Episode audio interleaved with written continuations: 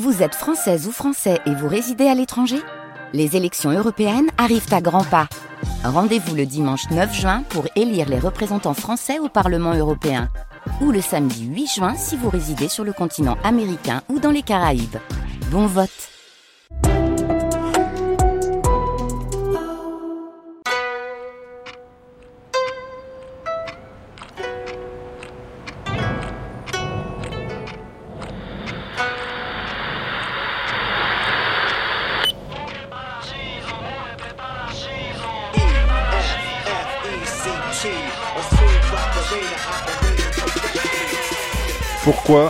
Fukushima C'est l'heure du débat avec notamment cette question. Après Hiroshima, Fukushima est-elle la deuxième défaite du Japon? Le 6 et 9 août 1945 marque une défaite du Japon dans la Seconde Guerre mondiale, mais aussi l'échec de l'expansionnisme nippon. À partir de 1931, le pays du soleil levant dominait une partie de l'Asie, en Chine et en Corée une domination acquise au prix de nombreuses atrocités, occultées ensuite par son statut de victime de la bombe nucléaire. Dans quelle temporalité s'inscrit la catastrophe du 11 mars 2011 Celle d'un après-guerre qui n'en finit pas? Est-ce la défaite d'une modernité qui a misé sur la science au service de la productivité? Pour en débattre, je reçois Toru Yoshida, maître de conférence à l'université de Hokkaido, L'historien Christophe Saboré, auteur de Fukushima, l'Apocalypse et après, publié chez Pascal Gallaudet, et le géographe Philippe Pelletier, professeur à l'université Lyon 2 et auteur notamment de l'Atlas du Japon, publié chez Autrement.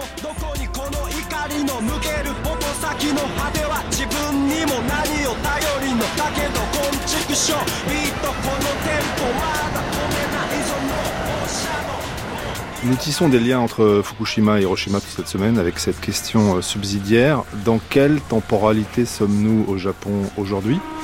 Hier 15 euh, août, en ce jour des morts au Japon, nous avons diffusé la courte allocution de Hirohito, Hirohito qui parlait le 15 août 1945, jour de la défaite euh, japonaise, et qui demandait donc à son peuple d'accepter l'inacceptable et de supporter l'insupportable. Il y avait eu évidemment le 6 et le 9 août 1945, Hiroshima et Nagasaki. Hirohito, aussi appelé l'empereur Showa, est mort en 1989 et avec lui a pris fin l'ère de la paix éclairée. Lui a succédé son fils Akihito. Avec lui a commencé l'ère Essei, l'ère de l'accomplissement de la paix.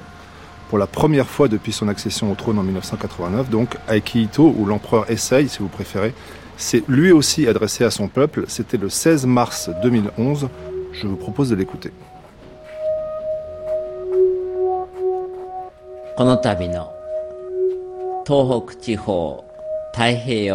Le séisme qui a frappé le nord-est du Japon a été enregistré à une magnitude de 9. Il n'y en eut jamais de tel auparavant. Je suis profondément désolé pour la dévastation dans les zones sinistrées. Le nombre des victimes du séisme et du tsunami augmente chaque jour.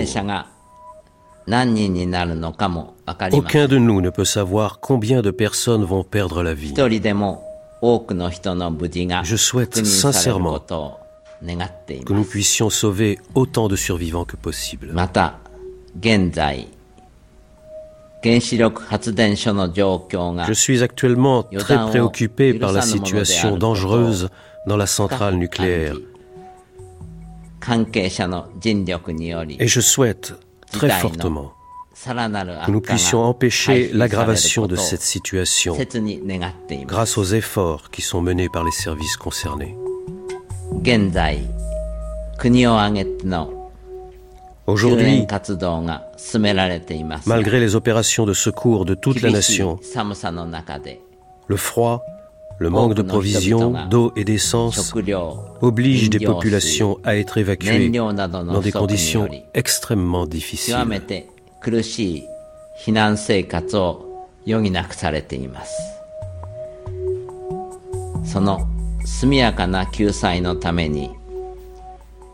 Je me dois de prier pour que le travail des sauveteurs progresse rapidement et que la vie des sinistrés s'améliore, ne serait-ce qu'un peu, pour qu'ils retrouvent l'espoir dans la reconstruction.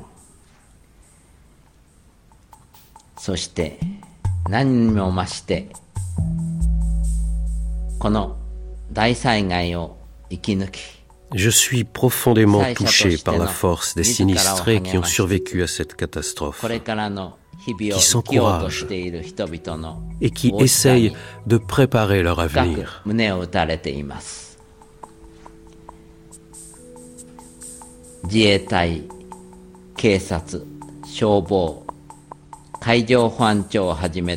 Je souhaite adresser mes reconnaissances aux forces d'autodéfense, à la police, aux pompiers, à la garde côtière du Japon, mais aussi aux fonctionnaires nationaux et communaux, aux secours venus de pays étrangers. Et au personnel de différentes organisations de secours pour leurs travaux effectués de jour et de nuit.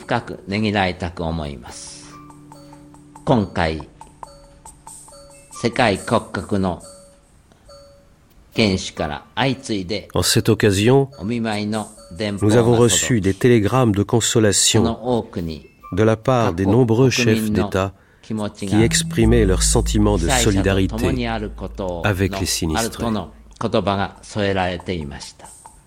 Je transmets ici ce message aux habitants des zones du désastre. Je suis informé que dans certains pays étrangers, on parle du calme et du sens de l'organisation des Japonais qui se soutiennent dans cette profonde tragédie. Je prie du fond du cœur pour la santé des sinistrés, qu'ils aillent vers l'avenir sans jamais perdre l'espoir. et que le peuple s'engage sur le chemin de la reconstruction de chaque région en prenant toujours soin des zones sinistrées.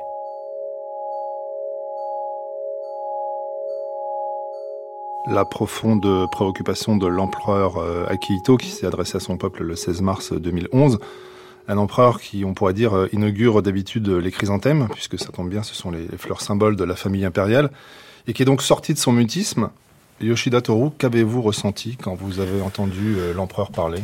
Oui, encore une fois, l'empereur, c'est le symbole de l'unité nationale hein, pour les Japonais. Donc, comme ça a c'était le cas en 1945, c'est toujours l'empereur qui parle au peuple pour euh, garder leur sang-froid et de faire l'effort. Mais si euh, je me permets à faire référence euh, aux catastrophes nucléaires qui est passé le 11 mars, je me réfère toujours à ce que avait dit Maruyama Masao, qui est un des grands penseurs politiques du Japon de l'après-guerre.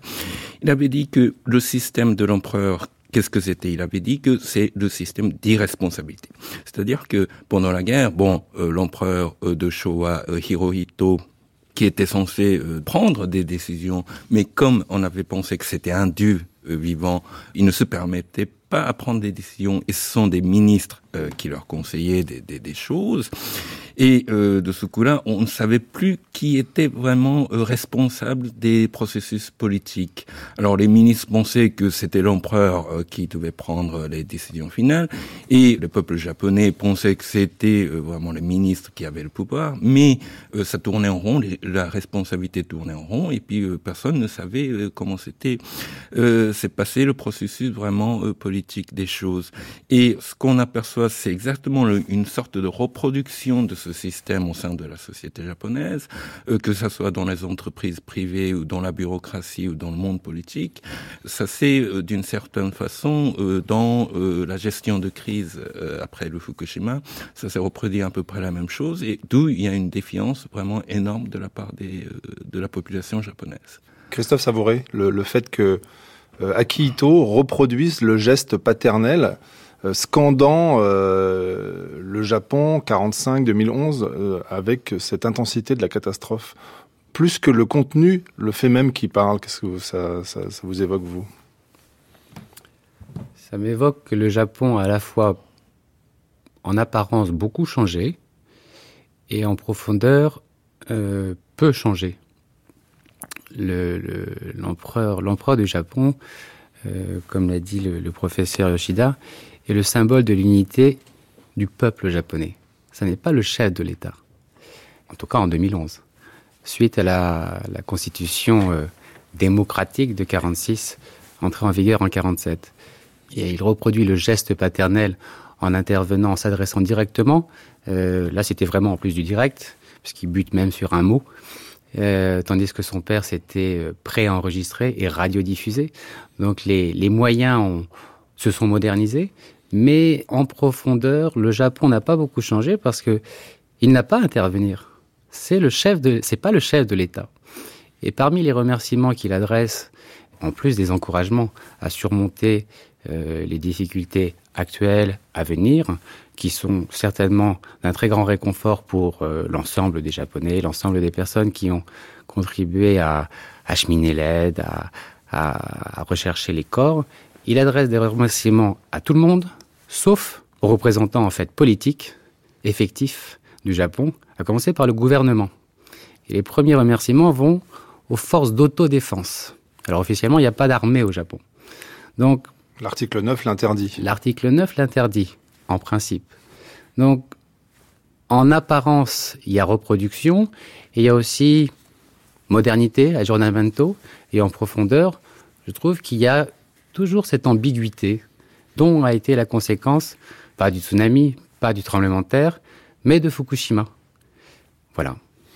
Philippe Pelletier? D'abord, l'empereur japonais n'est pas mutique du tout.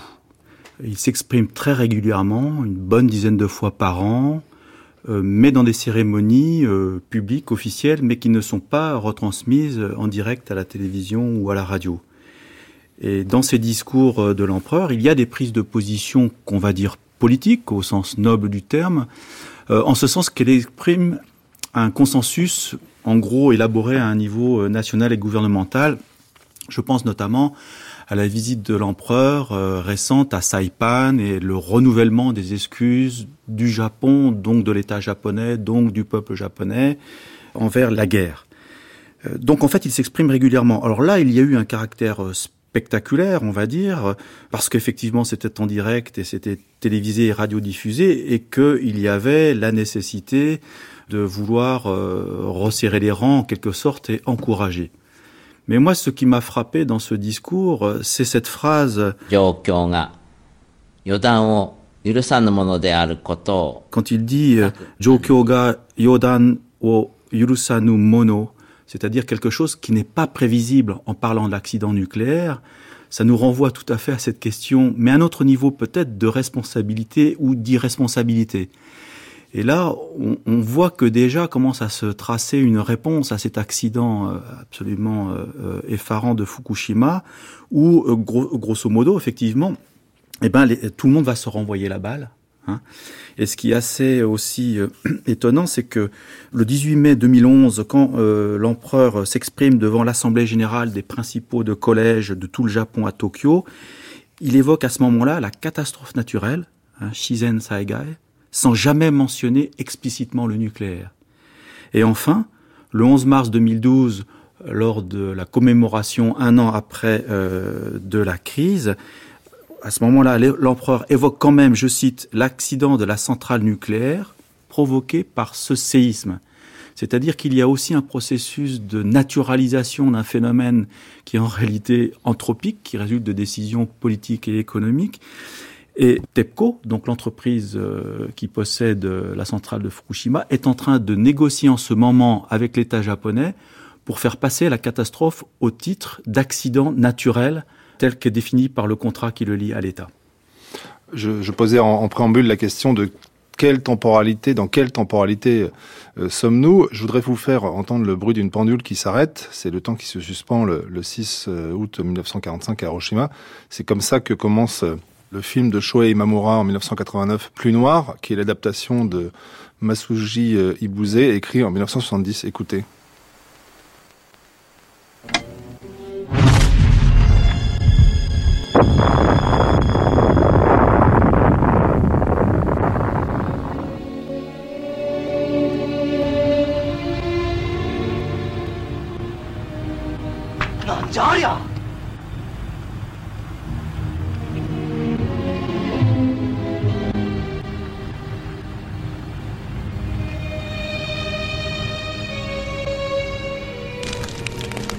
Hiroshima 6 août 1945 8h15, mais aussi Nagasaki 9 août 1945 11h02. On pourrait ajouter Kobe 17 janvier 1995 5h46 et désormais Sendai 11 mars 14h46. J'ai demandé à l'historien Michael Lucan, historien à l'INALCO, de nous expliquer pourquoi le Japon était si précis dans les délimitations spatio-temporelles de ces catastrophes. la tendance des Japonais à, mettre les catastrophes qui les touchent sous des coordonnées extrêmement précises, dans le temps et dans le lieu aussi, ne date pas en fait de la guerre. J'en ai retrouvé les traces euh, après le tremblement de terre de 1923 qui en fait pose les bases de la commémoration moderne au Japon. C'est en 1930 lorsque euh, l'empereur euh, Hirohito, donc l'empereur Showa comme on dit en japonais, a inauguré le mémorial qui a été construit à cette occasion. Il s'est rendu de manière très cérémonieuse sur le lieu même de la catastrophe et à 11h58, ils ont observé une minute de silence. Le, Japon aime ce rapport un peu magique hein, au passé, se référer à des moments très précis, comme un petit peu des sonneries de gong le gong évidemment dans l'ordre euh, de la musique, du son, la date dans l'ordre euh, des signes temporels. Le Japon, la particularité, je dirais, d'accentuer ce côté précis, minutieux, plus ritualisé qu'ailleurs, hein, qu'on peut rattacher à des périodes que dans le bouddhisme on observe après les décès. Euh, je ne pourrais pas prolonger les arguments euh, de type culturaliste, mais euh, en tout cas, on a un phénomène qui est aujourd'hui euh, plus fort que jamais. Toutes ces montres arrêtées que pour finir, on découvre dans les différents mémoriaux à Tokyo pour le tremblement de terre, à Hiroshima et Nagasaki pour les bombardements atomiques et probablement demain dans les mémoriaux qui seront construits du côté de Sendai, créent une continuité et, et donc s'annulent un petit peu les uns les autres. Mais est-ce que ça scande aussi quelque chose pour dater la guerre, l'après-guerre? Où est-ce qu'on en est aujourd'hui dans la temporalité du Japon? J'ai envie de commencer par un exemple qui m'a frappé. Quand on lit par exemple le livre de Nagai Takashi, ou comme on le dit euh, ici, Paul Nagai, c'est le nom qu'on lui donne, qui a écrit ce livre très beau, Les cloches de Nagasaki, il commence par une description de la ville avant le 9 août 45. Il dit qui il est. Il y a toute une vie avant. Et puis, la bombe tombe, c'est la confusion, il ne sait pas où il est, il est perdu, il va mettre des semaines à, il le décrit, à reprendre un petit peu ses, sens, il y aura des rechutes au niveau de sa santé. Puis pour finir, au terme d'un gros travail de rationalisation, euh, c'est un, un, savant en l'occurrence, c'est un médecin, c'est quelqu'un qui a une vraie connaissance du phénomène radioactif, puisqu'en fait il est radiologue, va pouvoir donner du sens à ce qui s'est passé et euh, écrire le livre qu'on connaît de lui. C'est un petit peu le même cas de figure pour tous les autres grands témoins des bombes atomiques. A l'inverse, si vous prenez le grand euh, reportage, on va dire, de John Hersey, qui est euh, Hiroshima, donc publié en 1946, hein, journaliste reporter américain, la première phrase c'est le 6 août 1945 à Hiroshima, et sans doute il y a l'heure aussi qui est donnée, la bombe explose. C'est la première phrase. C'est pas du tout le même point de vue. L'un, c'est le point de vue des survivants, il y a quelque chose avant, il y a un traumatisme et une perte de repères pendant. Et puis de l'autre côté, ce point de vue extérieur qui dit Ah ben il n'y a plus rien, c'était à telle heure. Je crois qu'il faut en prendre conscience. Cette manière de mettre le drame sous des coordonnées extrêmement précises n'est, à mon sens, pas tant le point de vue des euh, victimes hein, et des survivants que le point de vue des reporters, des journalistes, le point de vue des officiels qui vont établir des bilans, qui vont euh, écrire des rapports, et le point de vue aussi de tous ceux qui ont besoin de rituels. Michael Lucan qui nous explique le besoin de rituels du Japon, donc ce besoin de commémorer Philippe Pelletier pour mieux ne pas faire face à ses responsabilités?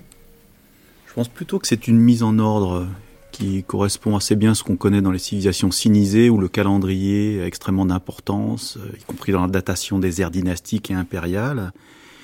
Mise en ordre euh, accrue dans le cas du Japon euh, à cause de l'espace. Finalement, euh, l'espace, c'est du temps consolidé. Et on oublie souvent que c'est un archipel de 6852 îles qui s'étend sur 3000 kilomètres. Donc déjà, euh, les gens de Osaka, par rapport à ce qui s'est passé Fukushima, ça fait un peu loin. Et je parle même pas des gens d'Okinawa. Donc il y a cette spatialité qui éclate les choses. Mais si on se réfère à l'histoire, il ne faut pas oublier que euh, Hiroshima et Nagasaki, c'est la conclusion d'une guerre qui avait été en quelque sorte schématisée entre l'Asie orientale, le Japon et l'Occident. Et que là, Fukushima, finalement, c'est quelque part aussi une défaite technologique euh, d'un extrême Occident symbolisé par le Japon, hein, qui est encore plus performant, plus technologique que l'Amérique ou que la Californie. Hein. L'extrême Occident, c'est à l'ouest de la Californie et qui, d'une certaine façon, rebrasse euh, un petit peu les cartes. Parce que, rappelez-vous, on avait souvent dit à propos de Tchernobyl que Tchernobyl, c'était la faillite du euh, communisme d'État, enfin du capitalisme d'État, que c'était une faillite du soviétisme, de la gabegie bureaucratique et tout. Et là, on se rend compte avec Fukushima que ben, il y a une, une autre temporalité, mais je dirais spatiale dans le système des blocs et des relations entre les pays. Philippe Pelletier, vous prononcez le mot de défaite technologique. Christophe Sabouret, euh, Yosho, euh, euh, Toru Yoshida.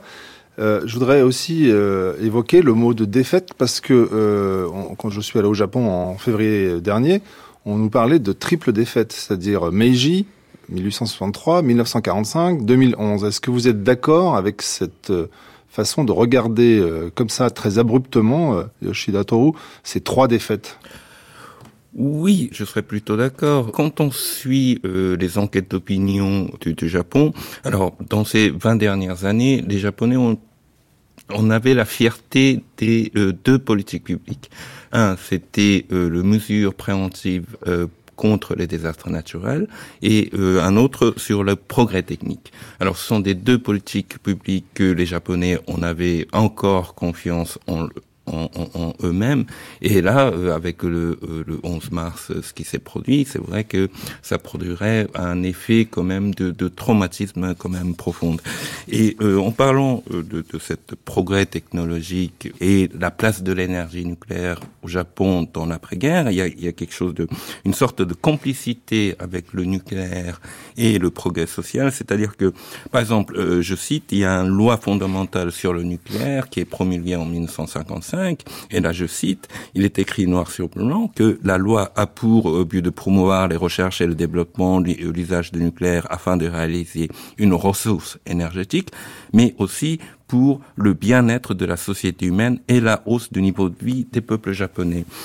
Et par exemple, euh, deuxième euh, symbole, euh, en 1970, c'était l'année où le réacteur, le premier réacteur à, eau légère du Japon, le, réacteur Tsuruga, qui était mis en marche en 1970, et c'est aux mêmes années qu'il y a eu l'exposition universelle à Osaka, la première exposition universelle au, au Japon de l'après-guerre. Donc là, on aperçoit encore une fois une sorte de complicité entre le progrès technologique et social du Japon et le nucléaire. Et euh, troisième euh, symbole, euh, je, je, me réfère au manga de Tetsuan Atomu qui est traduit Astro Boy et le Doraemon. c'est un, un chat robot hein, qui vient du futur. Hein, qui, en tout cas, ces, ces deux mangas ont une popularité énorme au Japon. Et il se fait que ces deux personnages aient propulsé par le réacteur nucléaire. Donc il y a cette, euh, le, futur ou le progrès technique que représentait le, nucléaire, euh, ça avait un statut symbolique pour le bien-être ou le paix sociale pour le Japon de l'après-guerre. Il faudrait bien prendre en compte tout ça. Alors Doréamon, pour nos euh, auditeurs qui nous écoutent, c'est une petite chanson, une ritournelle que nous avons retrouvée, que nous faisons écouter.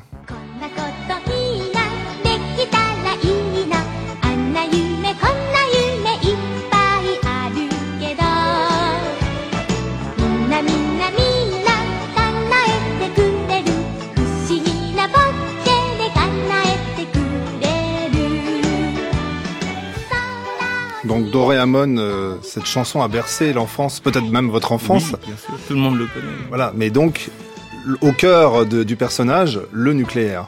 Et d'ailleurs, il faut se rappeler que les deux auteurs de, euh, de, de, ces deux mangas, qui sont, euh, qui sont différents, mais étaient des profonds humanistes. Hein. On sait bien, l'auteur de manga Tetsuya Tomu, qui était euh, médecin d'ailleurs en formation, a écrit des, des, des, mangas qui sont vraiment formidables concernant l'être humain.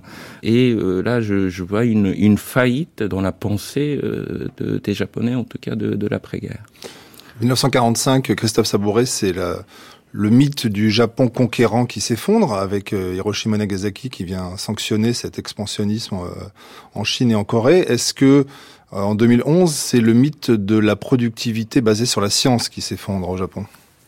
C'est effectivement ce que les critiques du nucléaire, les critiques de la gestion de la de l'accident de, de Fukushima avancent.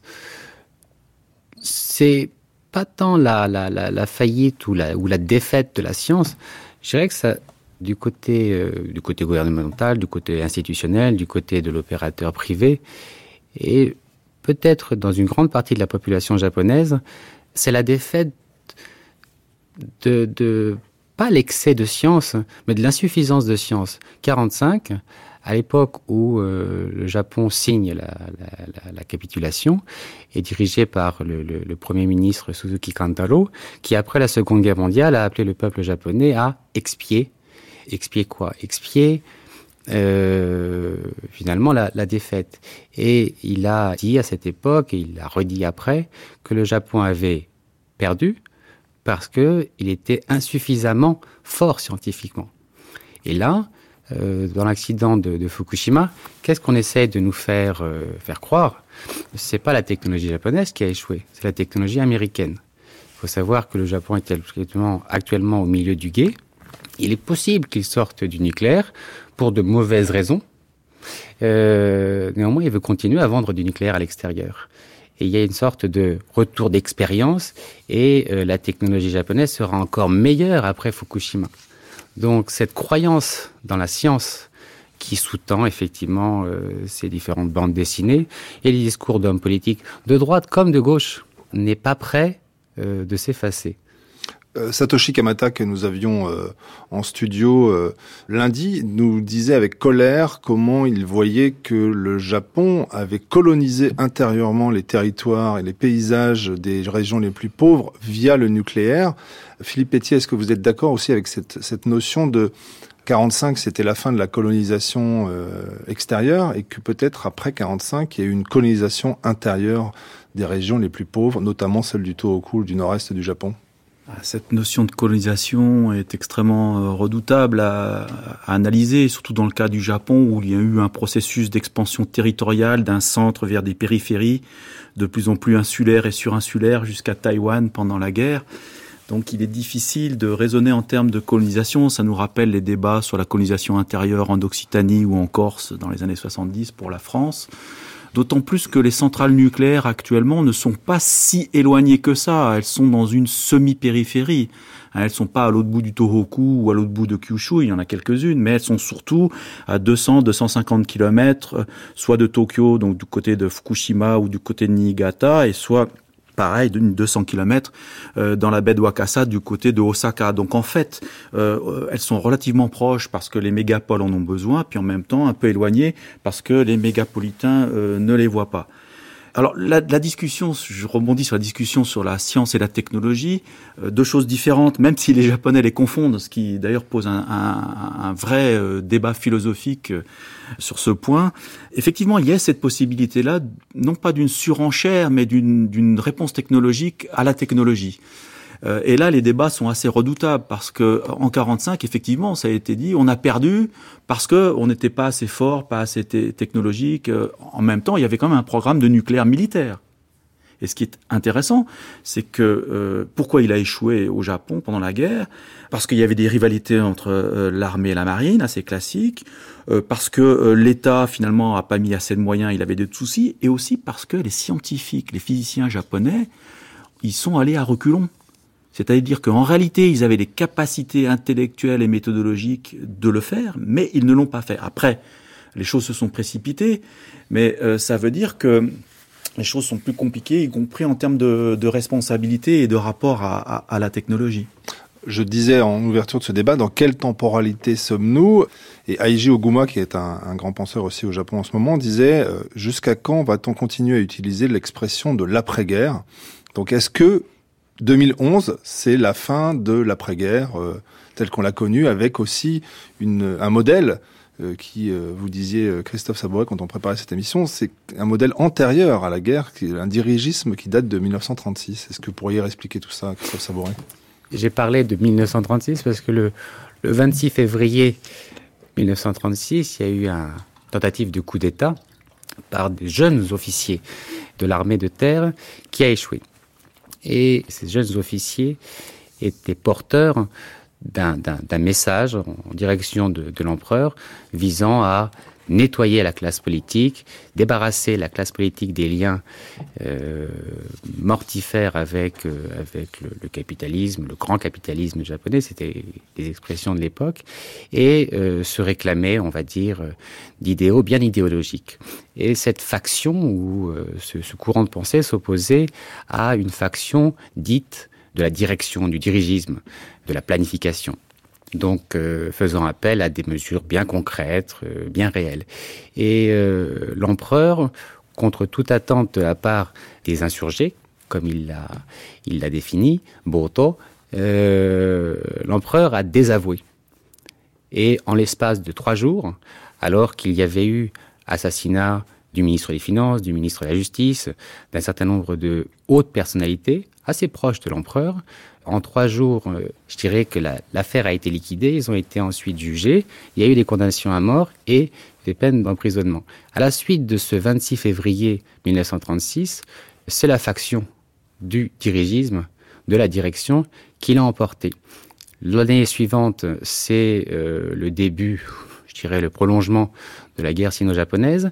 Et tous les acteurs, que ce soit au Japon ou que ce soit en Mandchourie, de la planification, de la mise en valeur des territoires conquis, on les retrouve avant, pendant et après la Seconde Guerre mondiale.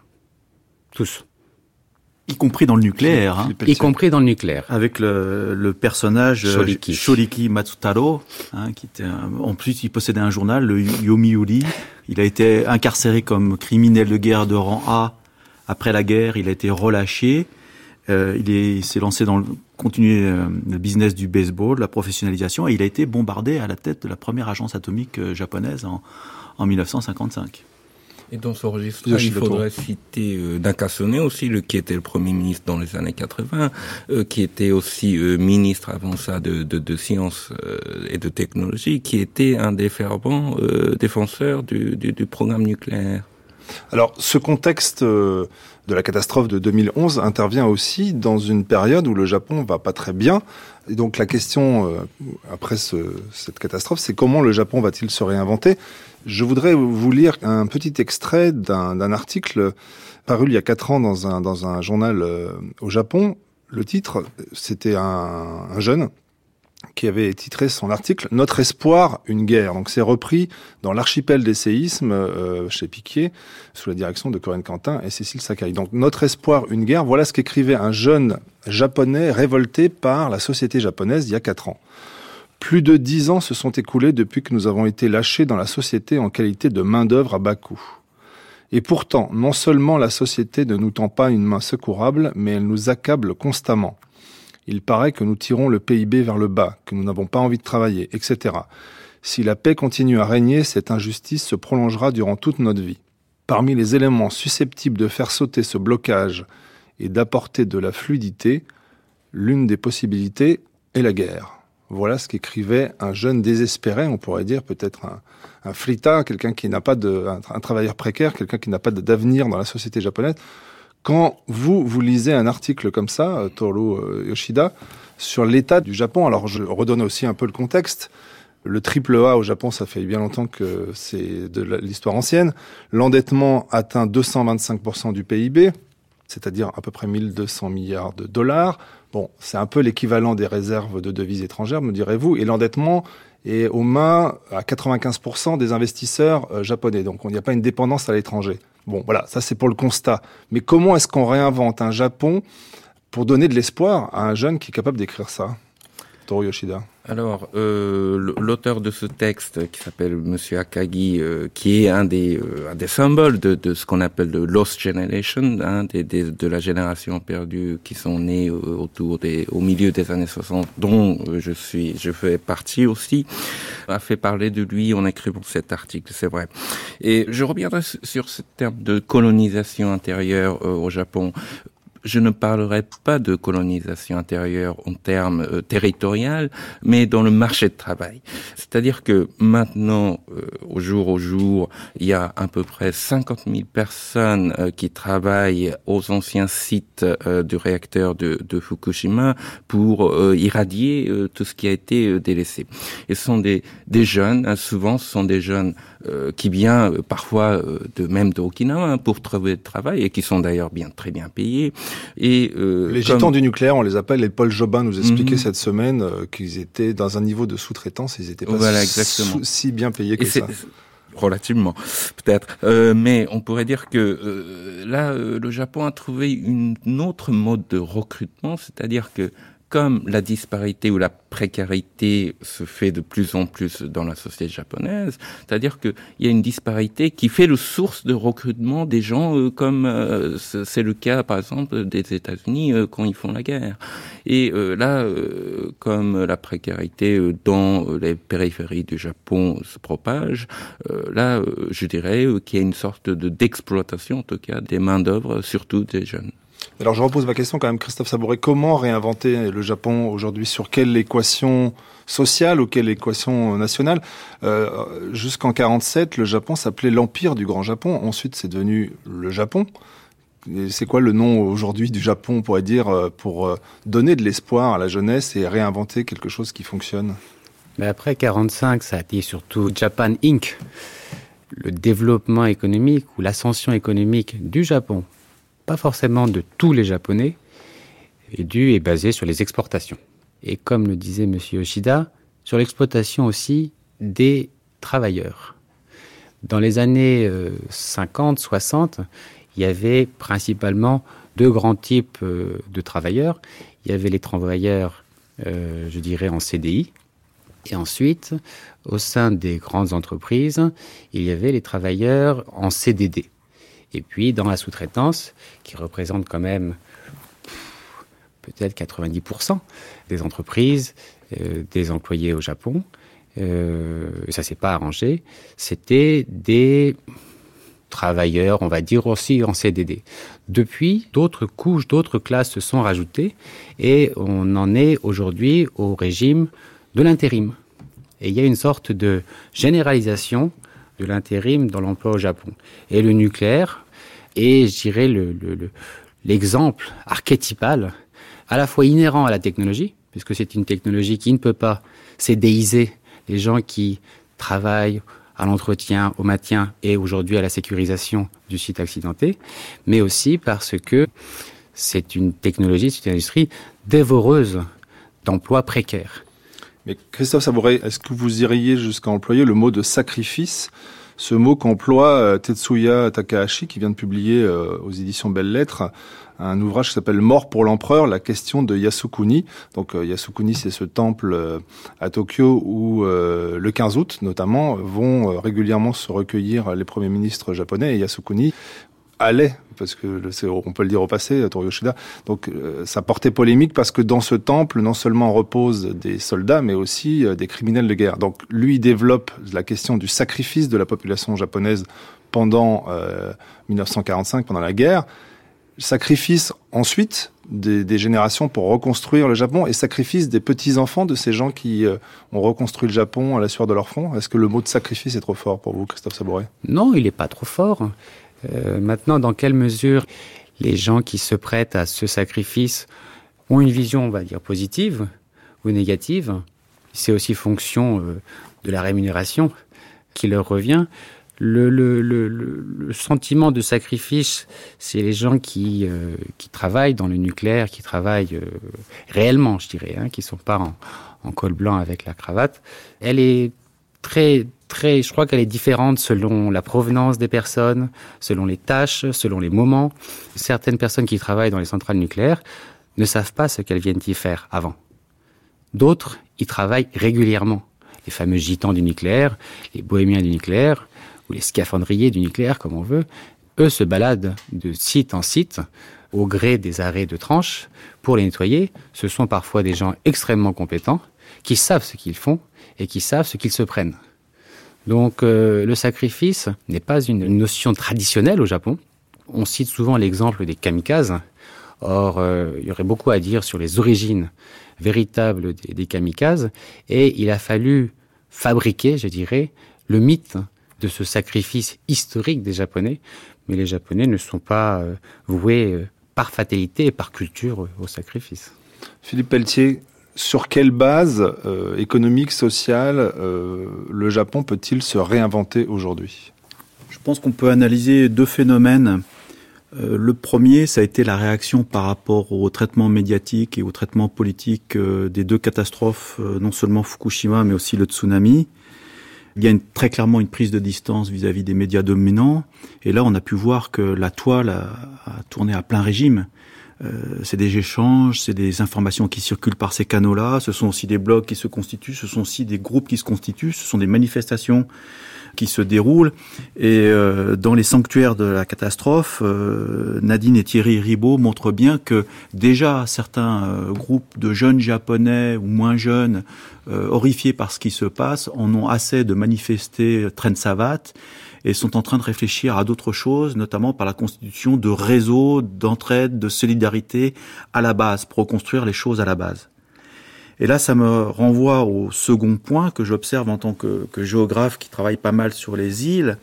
C'est finalement ce qui se passe dans cette moitié du Japon qui est surdépeuplée, Kasso. Hein, la moitié du territoire japonais compte moins de 10% de la population. La densité, c'est comme la Corrèze. Hein, donc, faut imaginer ça. Donc c'est un Japon qui se vide, qui se meurt quasi démographiquement. Or, il y a un certain retour euh, des jeunes euh, dans la province, et en particulier sur ces questions-là, il y a le fameux combat antinucléaire de l'île de Iwaishima dans la mer intérieure, euh, qu'évoque Kamanaka Hitomi dans un documentaire qui s'appelle Comme l'abeille tourne autour du soleil, qui circule d'ailleurs dans des réseaux parallèles, MJC japonaise, enfin l'équivalent, etc. Et ce film raconte comment euh, les habitants, les insulaires ont voulu dépasser la simple lutte antinucléaire, si je puis dire, d'opposition, pour se réapproprier leur espace, leur mode de vie énergétique, et finalement de se remettre aussi à l'agriculture, à une forme de commerce équitable, etc. Et le retour des jeunes sur cette base-là. Donc c'est peut-être, hein, c'est une hypothèse parmi d'autres, c'est peut-être ce qui peut se préfigurer au Japon. Hideo Furukawa, un des auteurs que nous avons reçu cette semaine, lui parlait d'un retour à une frugalité d'un retour presque à la terre, presque à, quelque chose de plus ancestral. Euh, est-ce que vous êtes d'accord avec ce, pas ce retour en arrière, mais ce, ce moins de croissance Je pense qu'il faudrait revenir ce qu'on avait vécu en 1995, où il y avait le séisme de Kobe à cet instant-là, et euh, en cette année-là, et aussi où il y avait eu le terrorisme par le secteur Et on avait parlé à ce moment-là de, de la défaite euh, comme, comme on le fait aujourd'hui. Et euh, à ce moment-là, euh, à Kobe, il y a eu des centaines de milliers de surtout des jeunes, qui étaient allés sur place pour aider les sinistrés. Et là, ça aboutit à une loi, à une loi fondamentale sur les associations. Et d'où en partie, il y a eu l'alternance politique en 2009 au Japon, et euh, le, ce, ce, parti gouvernement, de, le, le, parti, euh, le démocrate, euh, ont, ont bénéficié, en, tout cas un peu de, de cette ambiance, hein, de, de, cette tendance euh, où l'espace public, où la notion même du public euh, se générait de la société civile. Et euh, c'est vrai que en regardant de près ce qui se passe maintenant autour de, de Fukushima, euh, c'est vrai qu'il y a des avec les réseaux sociaux, hein, euh, avec les, les, les, Twitter, les, les Facebook, etc. C'est vrai que les jeunes sont plus actifs hein, que qu'on avait pensé avant, et que ça générait une autre forme certainement des de, de la société civile au Japon. On a parlé de triple catastrophe, donc le séisme, le tsunami, le nucléaire. Est-ce qu'on peut ajouter la catastrophe, on va dire, émotionnelle? Michael Ferrier parlait de tectonique des sentiments dans ses écrits. Comment est-ce qu'on se remet de ce choc euh, dans la société? Et euh, j'avais rencontré un, psychiatre euh, japonais à, à, Tokyo qui travaille pour Médecins du Monde et lui appelait de ses voeux euh, l'expression d'un moi qui souffre enfin au Japon, de quelque chose qui se libère d'une parole où les gens arrêtent de se cacher quand ils vont mal. Est-ce que vous y croyez, vous, à cette résilience par une parole de la souffrance, euh, Oui, euh, bon, je pense que personnellement c'est un peu trop tôt pour donner juge, mais par exemple quand je regarde qu'il y a eu une culture de manifestation euh, pas aussi forte qu'en France, hein, on peut pas le comparer, mais qui se euh, qui se fait euh, peu à peu au Japon. Par exemple, il y a presque euh, chaque semaine une manifestation autour de TEPCO ou, ou contre le, le, le, gouvernement, qui est et, qui sont où les jeunes, hein, surtout encore une fois, participent beaucoup. C'est vrai qu'il y a une culture de contestation euh, qui se fait petit à peu euh, de, au, Japon en ce moment. Christophe Sabouret, sur la résilience du, de la société japonaise, comment vous regardez ça? L'appel aux Japonais à exprimer leur moi souffrant risque de se heurter à, des réalités euh, très concrètes. Je prends le cas des habitants du département de Fukushima, près de 2 millions de personnes. Euh, seules 60 000 personnes ont quitté le département au jour d'aujourd'hui.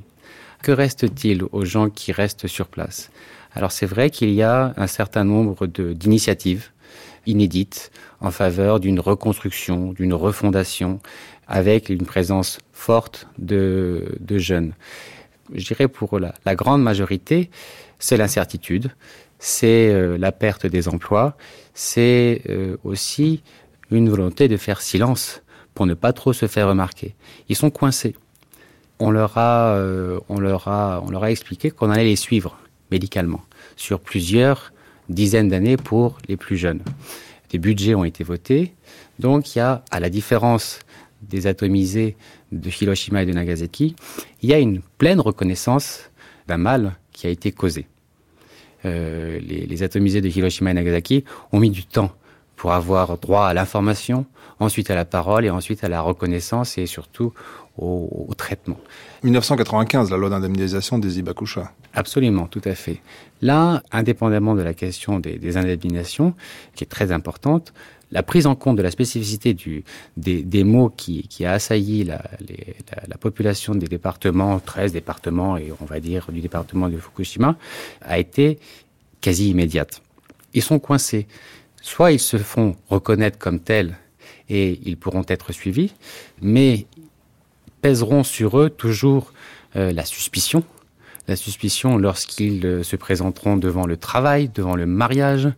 Alors, soit ils s'en vont, mais on finira toujours par leur demander d'où ils viennent, qu'est-ce qu'ils faisaient le 11 mars, est-ce qu'ils sont originaires de Fukushima, et euh, soit ils restent, et ils restent entre eux, comme dans une sorte de ghetto. Donc, la décision euh, d'exprimer son moins souffrant, elle est vraiment en fonction de l'endroit où on est, où on était, et euh, de ce qui nous reste. Donc vous, êtes en fait en accord avec Oeken Zaburo qui disait que l'histoire euh, se répète, et l'histoire se répète sous le regard des Ibakusha. Je voudrais juste qu'on écoute quelques notes de musique de son fils, Ikari, qui a écrit un petit requiem pour Hiroshima.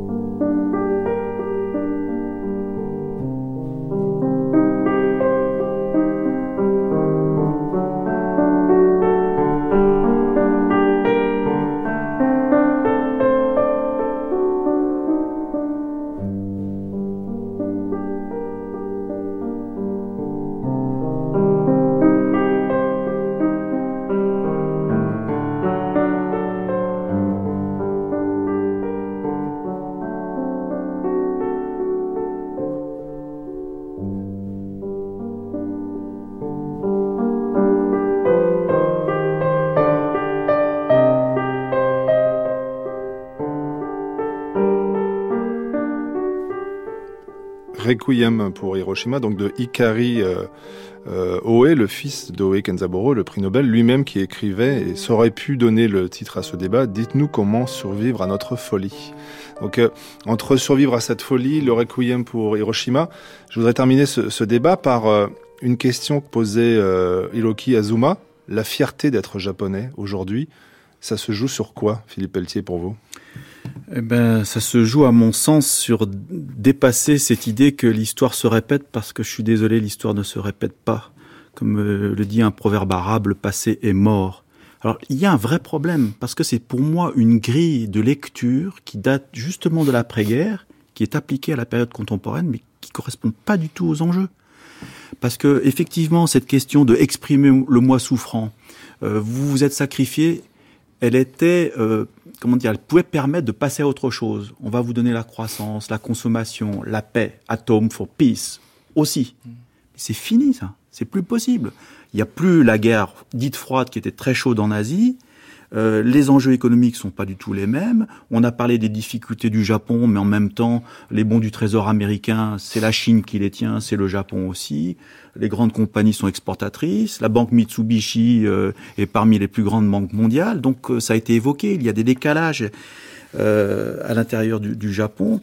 Et par conséquent, je pense que si, euh, euh notamment de, dans le milieu intellectuel, on reprend les mêmes grilles du passé et on essaye de les faire coller au présent, je pense que euh, on n'y verra pas clair. Alors peut-être que certains aussi, paradoxalement, y ont, y ont un intérêt parce que ça permet effectivement de reprendre des fondamentaux, j'allais dire, sur des questions du surmoi, euh, du sacrifice, ça a été évoqué.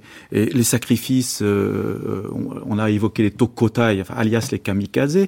Euh, ce qui était intéressant, c'est que parmi eux, beaucoup étaient chrétiens et que le slogan, c'était beaucoup travaillé par une anthropologue américaine qui s'appelle Onuki Tierney, qui expliquait que le concept de guerre totale, en réalité, n'était pas un concept d'origine samouraï, mais un concept importé d'Europe euh, où il fallait effectivement mener le combat jusqu'au bout sur une philosophie quasi chrétienne. Donc là, il y a plein de choses un peu paradoxales et qui nous renverraient presque à une fausse tradition que je dirais presque réinstrumentalisée dans une euh, optique. Euh, bah, le Japon, finalement, il est éternel, il va s'en sortir. Gambaro.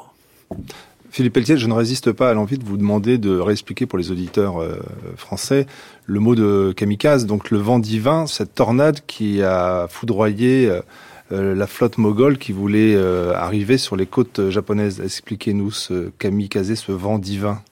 Oui, c'est un typhon hein, qui, a détruit euh, donc ces flottes mongoles et après le régime de l'époque a instrumentalisé cette idée-là parce qu'effectivement on est dans une période avec le philosophe Nichiren et d'autres de, de, création d'une sorte de proto-nationalisme japonais, y compris la notion de Japon, y compris avec le drapeau, etc. Toru Yoshida, vous allez rentrer au Japon. vous êtes euh, dans presque une année sabbatique. Vous intervenez euh, pour éclairer, on va dire, euh, les, auditeurs et les étudiants français. Dans quel état vous allez retrouver votre pays? Je ne sais pas trop. En tout cas, quand je regarde les images qui sont hein, reportées par même par les journalistes français qui passent à la télé, par exemple, euh, les larmes tombent inconsciemment euh, quand je regarde les images à la télé en tout cas. Donc euh, c'est un peu lourd pour moi déjà de regarder à la, à, la, télé. Donc je ne sais pas dans quel état je vais me trouver si je serai au Japon. Mais en tout cas personnellement, je pense que le Japon a besoin quand même de bâtir euh, dans le futur un système politico-économique qui ne sont pas basés sur la notion de sécurité, parce qu'au Japon, on parlait toujours que l'eau et la sécurité étaient gratuits. Euh, ce n'est plus le cas aujourd'hui. De toute façon, il n'y a pas de zéro risque. Et euh, mais ayant un peu le conscience sur le mal hein, que porte la modernité en elle-même. Alors, c'est ce c'est comme ça qu'on retrouvera le futur, je pense. Le futur et donc la fierté dont parlait euh, Hiroki Atsubaru. Une partie, une partie de notre futur, mais qu'il faudrait bâtir. Hein. On, ne peut pas compter sur personne. On n'a que nous, hein, les jeunes générations, qu'on pourrait euh, compter sur nous-mêmes. Christophe Sabouret Le futur du Japon. Moi, personnellement, j'observe. Et euh, pour le moment, je, je, je pense qu'on est vraiment au milieu du guet. Les signes à la fois inquiétant et, et, et prometteur de changement que, j'observe, c'est euh, l'effort.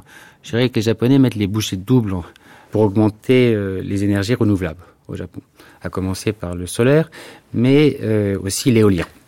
Le Japon, en termes de superficie, est un des plus grands pays du monde, si l'on comprend la mer, et l'éolien, euh, l'éolien marin, l'éolien euh, sous-marin euh, fait l'objet de, recherches, pas en si anciennes que ça, mais les Japonais avancent à, marche forcée pour, repenser leur, énergie. Maintenant, qui est impliqué dans ces énergies renouvelables du futur qui seront peut-être utilisées? Cela reste de grands capitaux, de très grands capitaux. Et donc finalement, c'est ce qui a été aussi la cause du désastre de Fukushima. C'est l'idée totalitaire de un pour beaucoup partout, sans arrêt. Or, euh, il y a des Japonais qui aujourd'hui disent il faut vraiment repenser, repenser, mais dans sa totalité, sa globalité, justement cette idéologie totalitaire. Et euh, dirigeons-nous davantage vers des euh, modes de production de l'énergie, mais pas que de l'énergie locale, beaucoup plus locale. Et je dirais que s'il y a euh, des signes encourageants, prometteurs, il est plutôt à chercher du côté du régional, du local, j'aurais envie de dire du fédéralisme au Japon. Et le Japon, qui a beaucoup changé, est aussi un pays de région, avec parfois des baronnies politiques, mais aussi euh, la possibilité d'être, je dirais, un petit peu moins national et nationaliste, et d'être un petit peu plus local. Alors ça va aller de pair, je pense, avec, on va traduire ça par de l'égoïsme local, mais par une plus grande modestie. Pas forcément une plus grande frugalité, euh, mais une plus grande modestie à l'échelle internationale et euh, en tout cas dans les têtes.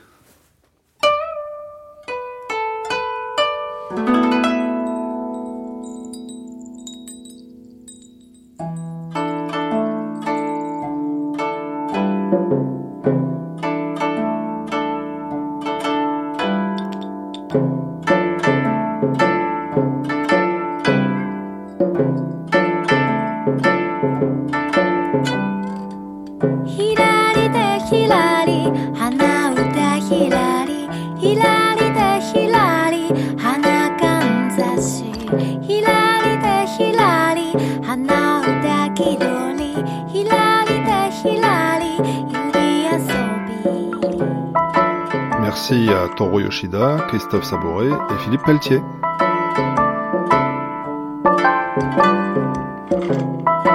Pourquoi Fukushima C'est terminé pour aujourd'hui? Coordination au Japon, Nicolas Ito, prise de son et mixage Alain Joubert, réalisation Jean-Philippe Navarre, une série d'émissions proposée par Michel Pomarède. Des émissions que vous pouvez réécouter ou podcaster sur le site franceculture.fr, un site sur lequel vous retrouverez notamment des notices bibliographiques. Je vous donne rendez-vous demain après le journal de 9h pour une dernière matinée de programme avec deux rediffusions, une archive et un documentaire consacré à Nagasaki. Et à 11h, nous ouvrirons le débat avec Michael Ferrier et Yoko Tawada, deux écrivains qui réfléchiront sur écrire après la catastrophe. Belle journée à l'écoute de nos programmes.